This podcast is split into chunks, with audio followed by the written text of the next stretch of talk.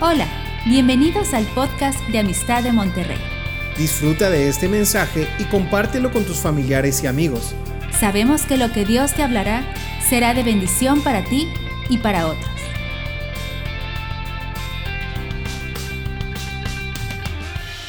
Hola, ¿qué tal? Me da mucho gusto saludarlos una vez más, ahora comenzando con la segunda epístola del apóstol Pablo a Timoteo.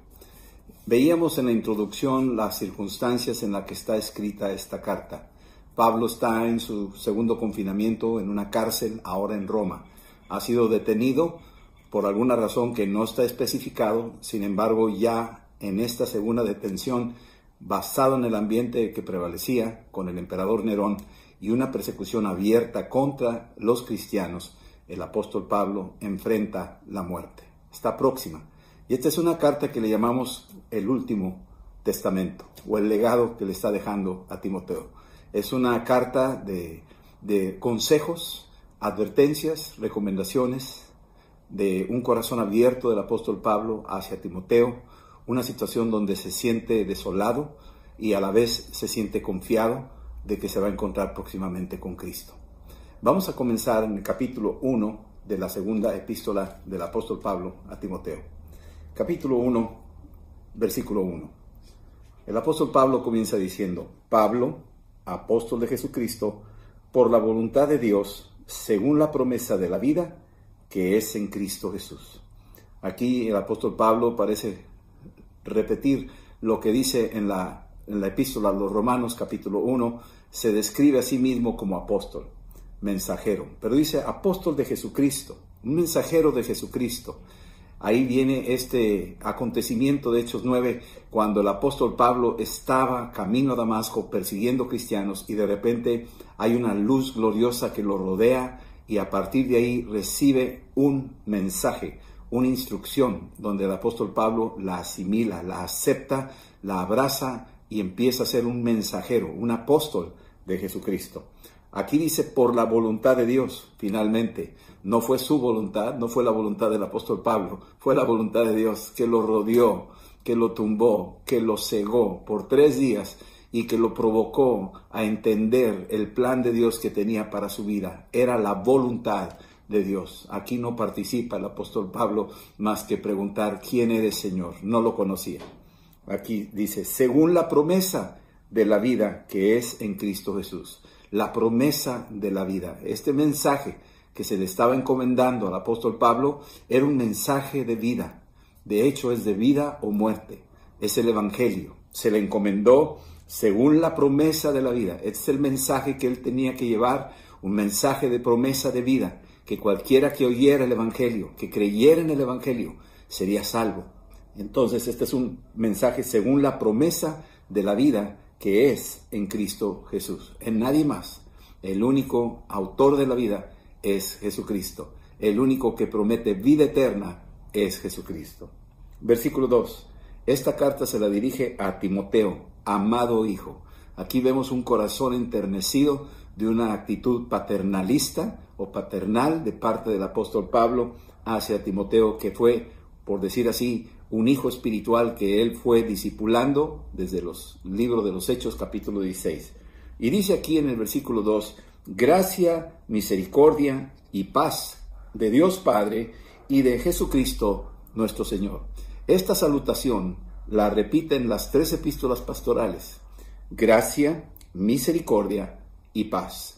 Estas tres cosas las dice en la primera Timoteo, en la segunda epístola de Timoteo y en la epístola a Tito. No la menciona de esta manera en las demás epístolas del apóstol Pablo. Las demás solamente mencionan gracia y paz. No menciona misericordia. Aquí en este caso, aquí en cada una de estas tres epístolas pastorales incluye la palabra misericordia. Y es algo que seguramente el apóstol Pablo está solicitando, está pidiendo, está rogando a Dios misericordia. ¿sí? Y dice aquí, versículo 3, doy gracias a Dios, al cual sirvo desde mis mayores, que con limpia conciencia de que sin cesar me acuerdo de ti en mis oraciones noche y día. Le está diciendo aquí a Timoteo, esta eh, la podríamos fragmentar en tres partes. Número uno, le doy gracias a Dios al cual sirvo desde mis mayores. Esa primera parte. El apóstol Pablo viene de un linaje de fariseos, viene de un linaje de la tribu de Benjamín. Este es un hombre que servía al Señor desde que era judío. Él tenía un corazón dedicado al Señor, era un celoso de la palabra y de la ley. Y él dice, sirvo desde mis mayores, está hablando de sus antepasados. ¿sí? Él servía al Señor. También sus antepasados seguramente servían. De alguna forma tenían un gran testimonio, aun cuando no conocían a Jesucristo. Y dice aquí la segunda parte, que con limpia conciencia, está hablando aquí el apóstol Pablo, hace referencia a esto de una conciencia que no la tiene manchada, la conciencia es algo instalado por Dios, puesto en todo ser humano, y dice aquí que con una limpia conciencia está, está diciendo, no estoy mintiendo, no estoy exagerando, estoy diciendo la verdad, estoy con una limpia conciencia, que con limpia conciencia de que sin cesar, aquí esta palabra, sin cesar, la vemos en Hechos 12, versículo 5, la iglesia oraba sin cesar. Esa, esa actitud de, de estar orando sin detenerse. ¿Cómo podrías tú orar sin cesar? Se te acabaría el vocabulario español o cualquier otro idioma que hablaras. Seguramente combinaba este tiempo de oración sin cesar orando en el Espíritu. Una combinación como lo dice él, oraré en el Espíritu y oraré en el entendimiento. Con una limpia conciencia, la tercera cosa es, sin cesar, me acuerdo de ti en mis oraciones, noche y día. El apóstol Pablo está poniendo algo muy importante para que Timoteo sienta la confianza de que hay un respaldo, hay una mentoría, hay una, hay una cobertura de parte del apóstol Pablo para Timoteo, que le dice, sin cesar, oro ¿sí? Hago y me acuerdo de ti en mis oraciones noche y día. Si es que el apóstol Pablo es un hombre que intercede noche Es una persona que busca los espacios para estar buscando la presencia de Dios y estar intercediendo por las necesidades de su viaje, de la gente, de las obras que había abierto en diferentes partes. Pero aquí dice que se acuerda de Timoteo sin cesar en sus oraciones noche y día. Versículo 4.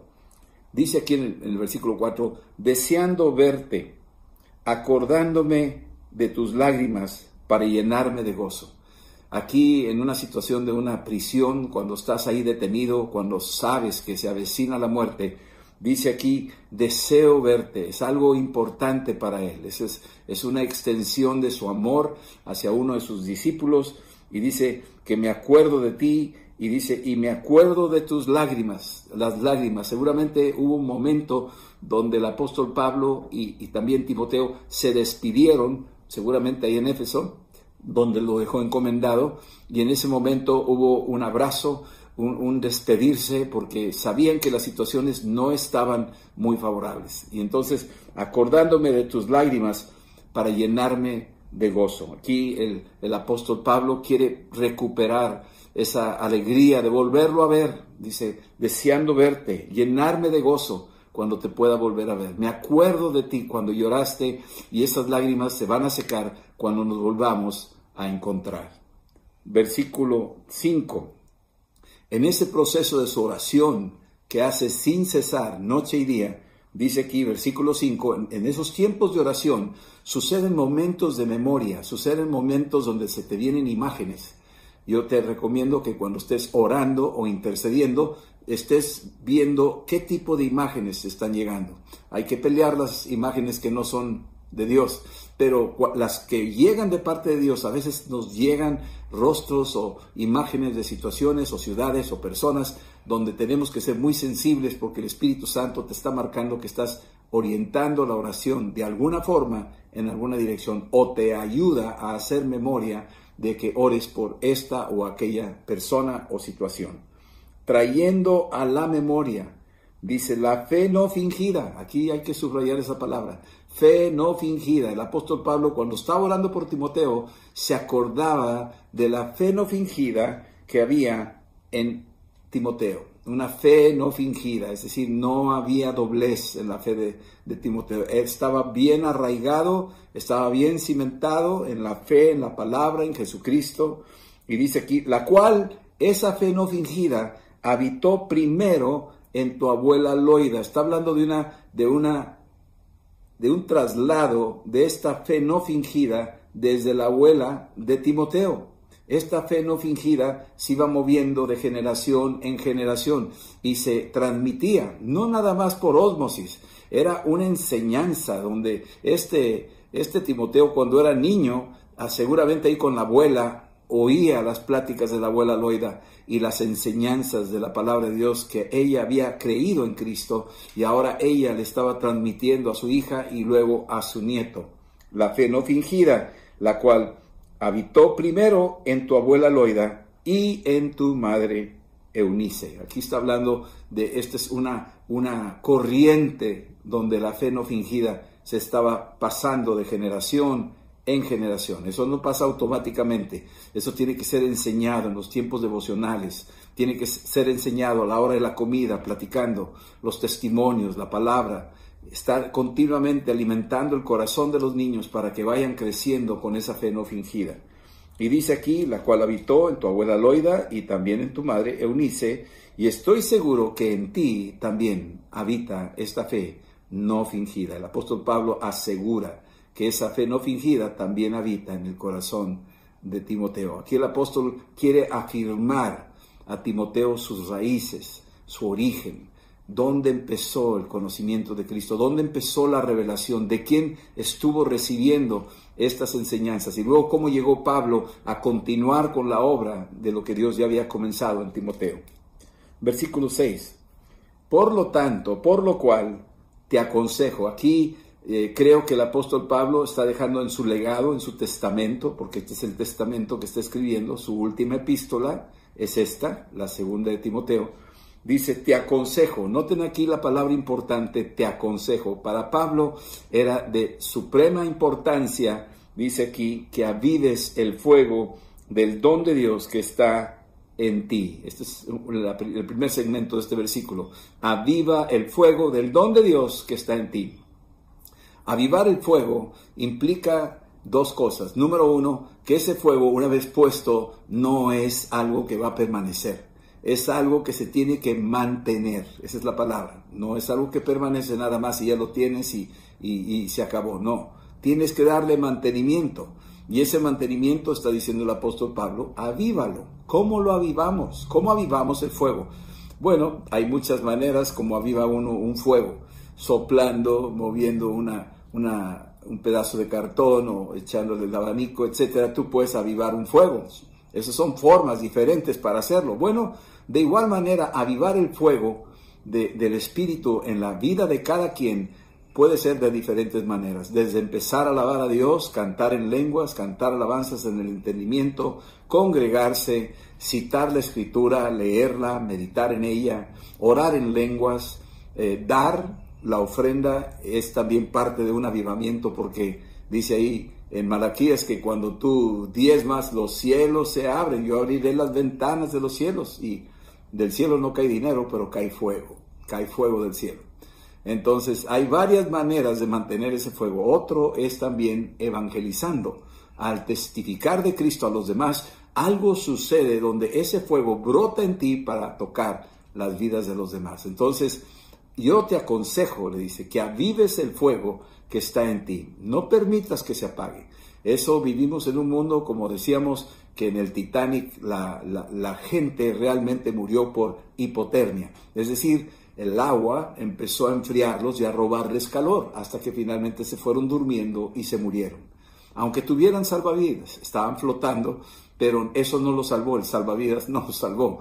Eh, eh, fue el agua lo que les quitó el calor y finalmente se murieron. Entonces resulta de manera similar que estamos en un mundo agresivo, continuamente buscando cómo apagar el fuego que tenemos, y si tú no te estás dando cuenta, el fuego va empezándose a apagar lentamente, y si no lo avivamos, entonces tarde que temprano el fuego se va a apagar. El apóstol Pablo le está diciendo, estás en Éfeso, es una ciudad de tinieblas, hay demonios, es una ciudad llena de magia, de ocultismo, y tú tienes que estar avivando el fuego para mantener el fuego en medio de una, de una ciudad fría, fría de muerte. Entonces te aconsejo que avives el fuego del don de Dios que está en ti. Ese don de Dios, ¿Cuál es ese don de Dios? ¿A, qué se refiere el apóstol Pablo? Bueno, aquí podemos conectar en este mismo versículo lo que dice el don de Dios, ¿sí? Que está en ti por la imposición de mis manos. Aquí estamos empezando a ver una conexión en cómo se transfirió o se transmitió este don de Dios en la vida de Timoteo. Hay varias formas. En el libro de los Hechos, capítulo 10, en los últimos versículos del 40 al 44, ahí estamos viendo Pedro predicándole a Cornelio y a su familia y a sus amigos. Y cuando está hablando, el Espíritu Santo vino y soberanamente los llenó de ese don del Espíritu. Empezaron a orar en lenguas y a profetizar. Esa es una forma soberana donde no hubo contacto más que la pura palabra y esos corazones estaban listos, Dios los vio y Dios mismo los encendió. Bueno, esa es una forma. Pero después vemos otra forma, en Hechos 19, donde aquí ahora vemos al apóstol Pablo ministrando en los primeros versículos, el 4, 5 y 6, donde está el apóstol Pablo ministrando a esos doce hombres que se consideraban discípulos. Y cuando el apóstol Pablo nota que no conocían al Espíritu Santo, les ministra un evangelio más preciso y les ministra el bautismo del Espíritu Santo y les impuso las manos. Al imponerle las manos, empezaron a orar en lenguas y empezaron a profetizar. Es muy importante que veamos esa escritura en Hechos 19, versículos del 4, 5 y 6. Ahí el contexto nos da a entender cómo estos hombres no tenían el Espíritu Santo, aunque se consideraban discípulos. Les faltaba ese toque adicional para que recibieran el don del Espíritu Santo. Podríamos concluir que el don es uno de, de la expresión más típica y común bíblicamente hablando, es el orar en lenguas. Era algo ahí. Entonces relacionamos el orar en lenguas con el avivamiento de ese fuego que está en nosotros. En la medida que oramos en el Espíritu, podemos incrementar ese fuego dentro de nosotros, que es el fuego del Espíritu Santo. Y dice aquí que tú lo recibiste por la imposición de mis manos, es decir, una autoridad espiritual impuso manos sobre Timoteo y a través de esa imposición de este apóstol de Jesucristo se termina esa unción y finalmente brota como un manantial que está en el corazón, en este caso de Timoteo, y empezó él a fluir y a orar en lenguas. Entonces aquí lo tenemos de alguna forma clara. Sí, versículo 7 dice aquí, porque no te ha dado Dios un espíritu de cobardía. Aquí quiero detenerme un poco. Parece ser que consistentemente en la epístola, la primera, y ahora en la segunda, el apóstol Pablo deja entrever de que Timoteo tiene un problema de seguridad, como que es tímido, como que es inseguro, como que tal vez eh, no se siente capacitado. Y aquí el apóstol Pablo está poniendo otra vez otro consejo adicional para poderlo levantar, porque el apóstol Pablo no sabe si lo va a volver a ver. Y Timoteo necesita tener estas instrucciones que son básicas para su formación. Dios no nos ha dado un espíritu de cobardía. ¿Qué quiere decir eso? Que no tienes por qué tener pena o por qué huir de la línea de batalla. Dios no te dio un espíritu de cobardía. Cualquiera que seamos nosotros, no tenemos ese espíritu de cobardía, sino que Dios te dio un espíritu de poder, es el número uno, dunamis, poder, lo que dice Hechos 1.8, recibiréis poder cuando haya venido sobre vosotros el Espíritu Santo. Ese poder es un poder explosivo, lo tenemos instalado. Si tú te pones a reflexionar, ¿quién mora en tu corazón? Cuando tú creíste en Cristo y le dijiste, ven a mi corazón, ¿quién entró? Pues entró el Espíritu Santo, entró Cristo. Bien, ¿quién hizo el sol? ¿Quién creó todas las cosas? La Biblia me dice en Hebreos ahí capítulo 11, versículo 3, que por la fe creemos que el universo fue creado por la palabra de Dios, de manera que lo que existe fue hecho de lo que no se ve. Por lo tanto, tú tienes adentro de tu corazón el creador del sol. Imagínate los miles y millones de grados centígrados que hay allá en el sol. Los tienes depositados adentro de ti por el creador del sol, que mora en tu corazón. Entonces imagínate ese poder que tienes operando dentro de ti, que lamentablemente no estamos conscientes de ello. No le hemos dado espacio, no lo hemos realmente asimilado lo que Dios ha puesto en nosotros, pero lo que Dios ha puesto en nosotros es tremendo. Te dio un espíritu de poder, también te dio un espíritu de amor. Y este amor es amor a Dios por encima de todas las cosas, amor a tu prójimo y amor a ti mismo. Y el amor cubre multitud de faltas y el amor echa fuera el temor. Así es que este Espíritu Santo viene con poder y viene con la expresión más grande del poder de Dios, que es su amor. Y también te dio un espíritu, que es el mismo Espíritu Santo, que te ha dado dominio propio. Esta palabra de dominio propio es que te da seguridad, te da un pensamiento seguro, bien aplomado, bien centrado, tienes buen juicio, tienes un pensamiento disciplinado y tienes habilidades para entender y tomar decisiones.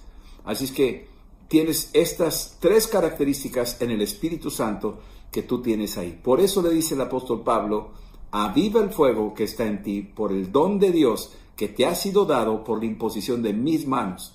Si a ti nunca te han impuesto las manos, no es realmente requisito indispensable. Tú puedes pedirle a Dios que te dé su Espíritu Santo y Dios te lo va a dar. Te da su Espíritu Santo y tú lo recibes. Y al recibir el Espíritu Santo empieza un fuego adentro de ti. Y una manifestación típica que aparece como cuatro o cinco veces en el libro de los Hechos es que empezaban a orar en lenguas. Esa es una característica típica. Si no oras en lenguas, no es el fin del mundo, o sea, tampoco es, es, es requisito indispensable, sino que es típica la manifestación de este don del Espíritu. Pero quiero que entendamos que este don del Espíritu empieza a eliminar tu cobardía, tu inseguridad, tus temores, tu incertidumbre tus ideas que pudieras tú pensar que no estás aquí o no estás allá. El Espíritu Santo te ha dado poder, amor y dominio propio. Versículo 8. Por lo tanto, no te avergüences de dar testimonio de nuestro Señor, ni de mí, preso suyo, sino participa en las aflicciones del Evangelio según el poder de Dios. Aquí el apóstol Pablo está siendo muy claro otra vez subrayando, no te avergüences. Aquí es una palabra que la vas a usar varias veces en este solo capítulo, porque sabe que está batallando Timoteo en esa condición. Romanos 1.16 dice, no me avergüenzo del Evangelio porque es poder de Dios. O sea, aquí estamos entendiendo que estamos peleando contra una fuerza espiritual que nos quiere intimidar y que nos dé vergüenza. La vergüenza implica inseguridad, implica temor. Eso fue lo que le pasó al pueblo de Israel le pasó al rey Saúl cuando estaban ante el gigante. Tenían vergüenza, tenían inseguridad, no tenían dominio propio, tenían cobardía. Y el, gigante venía en la mañana y en la tarde y los tenía a todos hipnotizados hasta que llegó David y con esta unción que le dijo, hasta aquí llegaste, te voy a tumbar. Porque David sabía que Dios no le dio un espíritu de cobardía, sino le dio un espíritu de poder, de amor y dominio propio. Y él corrió a la línea de batalla y tumbó al gigante. Los demás empezaron a despertar ante esa realidad y se reanimaron y vencieron al resto del ejército filisteo. Así es que no te avergüences de dar testimonio de nuestro Señor Jesucristo. No te avergüences del Evangelio. ¿sí? No te avergüences de mí. El apóstol Pablo era muy penoso saber que había un familiar, un amigo tuyo en la cárcel, como que te podías socialmente quemar y, y dejar ahí como que no, no, no eres una persona de, de, buena reputación. Pero no te avergüences de mí, preso suyo. Pablo no fue preso por causa de algún delito de robo o alguna cosa injusta, sino fue preso por causa de Cristo. ¿Sí? Y le está diciendo a Timoteo, participa en las aflicciones, métete, métete, al, río de las aflicciones. Sí, hay aflicciones por seguir a Cristo. Nadie está diciendo que este es un, un día de campo, esta es una batalla abierta, frontal. Estamos peleando y hay aflicciones. Y sin embargo le está diciendo el apóstol Pablo, métete y participa de las aflicciones por el Evangelio, según el poder de Dios, participa en el Evangelio, anúncialo, va a haber quien se ría, va a haber quien te aviente una piedra, va a haber quien se burle de ti, pero también va a haber gente que va a decir gracias por haberme compartido la palabra, por haberme testificado de Cristo. Versículo 9, está hablando de Cristo, que nos salvó, Cristo te salvó y te llamó con un llamamiento santo. Está incluyéndose el apóstol Pablo. Nos salvó, nos salvó del infierno, nos salvó de las tinieblas eternas, nos salvó de la separación del Dios eterno, nos salvó de eso. nos salvó de este mundo perdido, nos rescató como Noé y su familia en el arca y los demás fueron perdidos, te salvó. Cuando tú crees en Cristo, tú has sido salvo, nos salvó Jesucristo y nos llamó con llamamiento santo. No nada más te salvó, ahora tienes una misión, tienes un propósito por el cual existes te llamó con un llamamiento santo, no conforme a tus obras. El apóstol Pablo cuando perseguía a los cristianos, ¿cuál obra buena ahí? No había ni una obra buena. Al contrario, eran ofensas para Dios, no conforme a las obras. Sí, cuando Dios llama a una persona, no está llamando conforme a las obras, llama conforme a su propósito de un llamamiento santo. ¿sí? Dice, no conforme a nuestras obras, sino según el propósito suyo. Dios tiene su propósito. Salmo 138, versículo 8 dice que Señor cumplirá su propósito en mí, su propósito, no mi propósito, su propósito. Es muy importante entender esa realidad de su propósito. Y dice, y la gracia, esto es por gracia. Tú y yo fuimos llamados por gracia, fuimos salvos por gracia. El llamamiento santo que tienes es por gracia, no es por obras para que nadie se jacte. Así lo dice Efesios capítulo 2, versículos 8 y 9. Que por la gracia que nos fue dada en Cristo Jesús antes de los tiempos de los siglos, esta gracia ya había sido otorgada desde antes del inicio de toda la creación. Aquí nos podríamos quedar horas enteras nada más meditando cómo Dios desde antes de la creación, de todo lo que ven nuestros ojos, desde antes de que tú fueses formado, Dios derramó gracia, tenía un depósito de gracia para ti y para mí. Esa gracia la tenía disponible y ahí está lista para todo aquel que quiera, se la da gratuitamente. Así lo dice. Versículo 10. Pero ahora, en este tiempo, aquella, aquel llamamiento santo que nos fue otorgado, ahora, dice aquí, se ha manifestado esa gracia. La gracia es Cristo Jesús mismo. Se ha manifestado por la aparición de nuestro Salvador Jesucristo. A la hora de aparecer Jesucristo, se manifestó aquello que de antemano había sido otorgado. Según el versículo 9, dice aquí, el propósito de Dios, su gracia se manifestó en persona, en vivo y a todo color, lleno de gracia. Cristo Jesús, el autor de la vida, se manifestó salió a la, a la realidad, lo vieron, lo tocaron, dice ahí el apóstol Juan, que lo tocaron. Primera epístola de Juan, los primeros versículos del capítulo 1, dice lo que era conforme. Nosotros que caminamos con Él y lo vimos y lo palpamos, o sea, estuvimos con Él, vieron esa gloriosa gracia de Dios manifestada, ¿sí? Y el cual quitó la muerte por su gracia, quitó la muerte. Él murió en la cruz, Él resucitó, quitó toda esta, esta obra de las tinieblas por su gracia y sacó a la luz la vida. El autor de la vida es Cristo y Él se manifestó en la vida de todo y cada uno de los que hemos creído en Él. Ahora saca a la luz la vida. Se nota que estás vivo Tal vez no, no, no, haya distinción entre una persona que tiene a Cristo y otra aparentemente, porque está, está moviéndose biológicamente, pero hay una chispa interna, hay una vida llena del Espíritu Santo. Esa vida es la que cuenta y es la que te traslada a la vida eterna, es la que te lleva al cielo, a la presencia de Dios. Dice, y la inmortalidad, la inmortalidad se te otorga por la fe en el Evangelio hay una inmortalidad otorgada por la fe en el Evangelio. Inmortalidad. Tú y yo, por haber creído en Cristo, somos inmortales. No es jactancia, lo decimos con mucha humildad. Se nos ha otorgado inmortalidad por la fe en el Evangelio de Jesucristo. Versículo 11, del cual yo fui constituido predicador, apóstol y maestro a los gentiles. El apóstol se describe a sí mismo como un predicador, apóstol y maestro a los gentiles. Ese mensaje del Evangelio se le otorgó al apóstol Pablo hablando de que ese es su ministerio según el propósito de Dios. Versículo 12. Por lo cual asimismo padezco esto, pero no me avergüenzo. Ahora, ahora le dice a Timoteo, yo no me avergüenzo, yo, yo estoy sufriendo, me están deteniendo, me están condenando a muerte, pero no me avergüenzo, no tengo por qué avergonzarme, no tengo por qué sentirme cobarde, no tengo por qué sentirme tímido. Estoy afirmado, porque yo sé en quién he creído, subraya eso, yo sé en quién he creído. Aquí es donde tenemos que hacer un alto. ¿Tú sabes en quién has creído? ¿Realmente sabes quién es el que pagó la, la deuda de tu muerte, de tus pecados?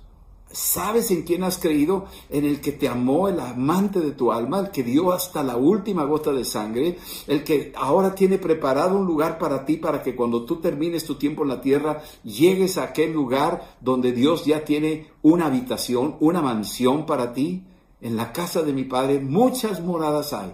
Voy a preparar el lugar y volveré por ustedes y los llevaré conmigo para que donde yo esté, ustedes también estén conmigo. ¿Sí? Dice aquí, yo sé en quién he creído y estoy seguro que es poderoso para guardar mi depósito para aquel día. Estoy seguro que Él es poderoso para guardar mi depósito. ¿Cuál es mi depósito? Yo deposité mi fe en Cristo Jesús. ¿Dónde estás depositando tú tu fe? Porque al final de cuentas, eso es lo que realmente va a contar en el banco celestial, tu fe. ¿Dónde estás depositando tu fe? ¿En ti mismo? En un gobierno, en una filosofía, en otra religión o en otra persona, ¿dónde estás depositando tu fe? El único lugar donde se asegura el depósito es en la persona de Jesucristo. Deposita ahí tu fe. Versículo 13. Retén la forma de las sanas palabras que de mí oíste en la fe y amor que es en Cristo Jesús. O sea, le está diciendo otro consejo. Retén estas sanas palabras, reténlas, la que oíste de mí, ese amor que es en Cristo, reténlo, reténlo. El diablo va a venir a tratar de robarlo. Las circunstancias van a tratar de decir que eso no sirve. Tú manténlo, reténlo, no lo sueltes, porque esa es para ti una bendición, eso es para ti una garantía de que vas a salir adelante. Versículo 14. Guarda el buen depósito por el Espíritu Santo que mora en nosotros. Guarda ese depósito, guarda tu corazón, guarda esa fe. No pierdas la fe. He guardado la fe. Después lo veremos como el apóstol Pablo dice de ese depósito. Yo he guardado la fe. He guardado la fe, la ha atesorado, la ha tenido custodiada con mil candados. Nadie se la va a robar. Se, ha, se la ha entregado a Cristo y es solo de Cristo. ¿Sí? Versículo 15. Y ya sabes esto que me abandonaron todos los que están en Asia. Después lo veremos en este capítulo. Muchos empezaron a abandonar al apóstol Pablo por razones de la persecución, muchos de ellos por temor y otros fueron seducidos por el mundo. Dice, de los cuales Figelo y Hermógenes lo abandonaron. Figelo y Hermógenes no nos dice exactamente, ahorita veremos las razones, pero aquí dice que lo abandonaron y eso es, es casi soltar las armas, dar la espalda, una acción de cobardía y dejar a, un, a uno de, los soldados ahí tirado, maltrecho y desentenderse por, por, temor. Y aquí está estas dos personas. Dice aquí que lo abandonaron. Esa es, la, esa es la palabra que ataca a estos dos personajes. Les decía que vamos a estar viendo cuatro parejas que estaban funcionando de una manera irregular, una manera indebida. Y aquí estamos viendo a Figelo y a Hermógenes, que fueron los que abandonaron a Pablo, abandonar. Abandonar a alguien es algo tremendo. Un marido que abandona a su esposa o una esposa que abandona a su marido. ¿Sí? unos padres que abandonan a sus hijos o, o hijos que abandonan a sus padres ya en su vejez. Eso es terrible. Y aquí el apóstol Pablo sabe lo que se siente. ¿sí? Versículo 16. Tenga el Señor misericordia de la casa de Onisífero, porque muchas veces me confortó y no se avergonzó de mis cadenas. Onesífero era uno de esos que no le importaban las circunstancias. Aquí está hablando de la misericordia que mencionamos al inicio en el capítulo 1, versículo 2, donde dice gracia, misericordia y paz. Esa misericordia aquí lo está incluyendo. Tenga misericordia de la casa de Onesífero, porque muchas veces me confortó y no se avergonzó de mis cadenas. Ese sí no se avergonzó. Le estaba diciendo hace rato a Timoteo, no te avergüences de mis prisiones. Aquí dice Onesífero, no se avergonzó. Al contrario, él iba y lo visitaba, él iba y le llevaba de comer, él estaba continuamente atendiéndolo y confortó al apóstol Pablo, expuso su vida al meterse en ese tipo de lugares, lo podían identificar y después también juzgar y ejecutar. Probablemente, a, lo mejor, a Onesífero le costó la vida este tipo de, de acciones de solidaridad con el apóstol Pablo. Versículo 17, sino que cuando estuvo en Roma, me buscó solícitamente y me halló. Me buscaréis y me hallaréis. Aquí está. Me buscó solícitamente y me halló. Onesífero tocaba de puerta en puerta, sabía que el apóstol Pablo andaba por ahí, le habían dicho que lo habían detenido, pero andaba buscándolo, dónde está, en cuál lugar, en cuál cuartel, estaba toque, toque, toque, hasta que lo encontró. Finalmente, yo creo que fue un encontronazo precioso entre Onesífero y el apóstol Pablo cuando se encontraron.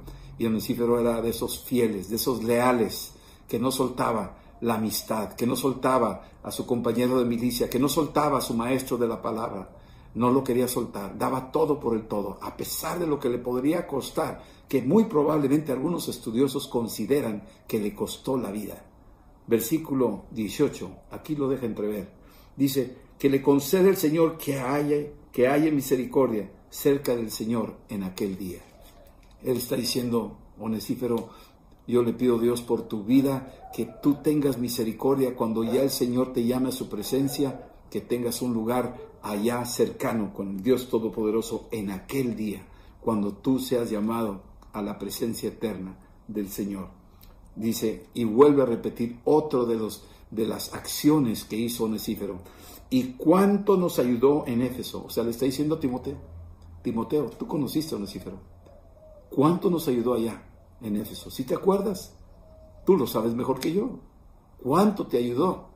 En situaciones, cuando tuviste problemas, cuando estabas desanimado, cuando te faltaba dinero, cuando tuviste situaciones de amenaza. Él estuvo ahí contigo, Onesífero así fue. Bueno, y así como fue contigo, me vino a buscar a mí una y otra vez hasta que me encontró en Roma. Onesífero es un héroe de la fe. Y yo estoy sumamente agradecido y le pido a Dios que en aquel día, cuando Dios lo llame a su presencia, que esté ahí cercano a esa presencia gloriosa del Señor, para que tenga ahí esa, esa bendición, por esa fidelidad, por esa lealtad que Onesífero tenía. Vamos a orar. Yo quiero terminar este capítulo con una oración bendiciendo y yo quiero animarte a que avives el fuego que está en ti. Avívalo. Tú lo puedes avivar, ahorita mismo lo puedes hacer. Y acuérdate que después de este mensaje, termina esta plática, tú vas a necesitar mantener el fuego vivo, continuo, sin apagarlo, y tú lo puedes mantener vigente. Tú tienes la manera de poderlo hacer. Dios te está diciendo cómo hacerlo. Vamos a orar. Quiero invitar a los que nunca han recibido a Cristo que inviten a su corazón. No voy a perder ni una sola oportunidad de evangelizar. Y esta es tu oportunidad de recibir. No me avergüenzo del Evangelio, tú tampoco te avergüences. Recíbelo y que este Evangelio produzca un cambio. Recibe algo que Dios ya lo había tenido predeterminado desde antes de la fundación de todas las cosas. Él ya tenía lista la oferta de salvación, ya tenía listo el sacrificio. Era Cristo mismo y por gracia te lo está entregando el día de hoy. Si estás viendo este programa, es tu oportunidad para que tú tengas ese sello de eternidad, inmortalidad en tu vida. Vamos a orar. Y tú puedes decirle, Señor Jesús, te pido perdón por todos mis pecados. Ven a mi corazón y lléname con tu Santo Espíritu. No me avergüenzo del Evangelio. Cristo es mi Señor y mi Salvador. Él resucitó de los muertos y vive para siempre.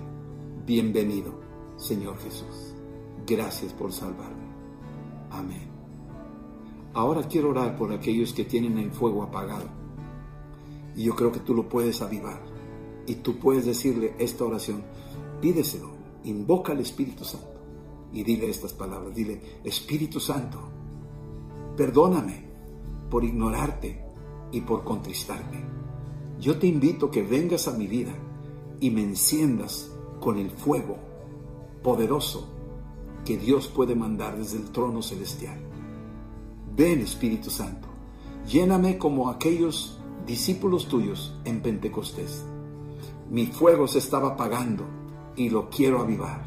Te recibo, Espíritu Santo, así como dice la Escritura, sea por imposición de manos o así a distancia, te recibo, Señor.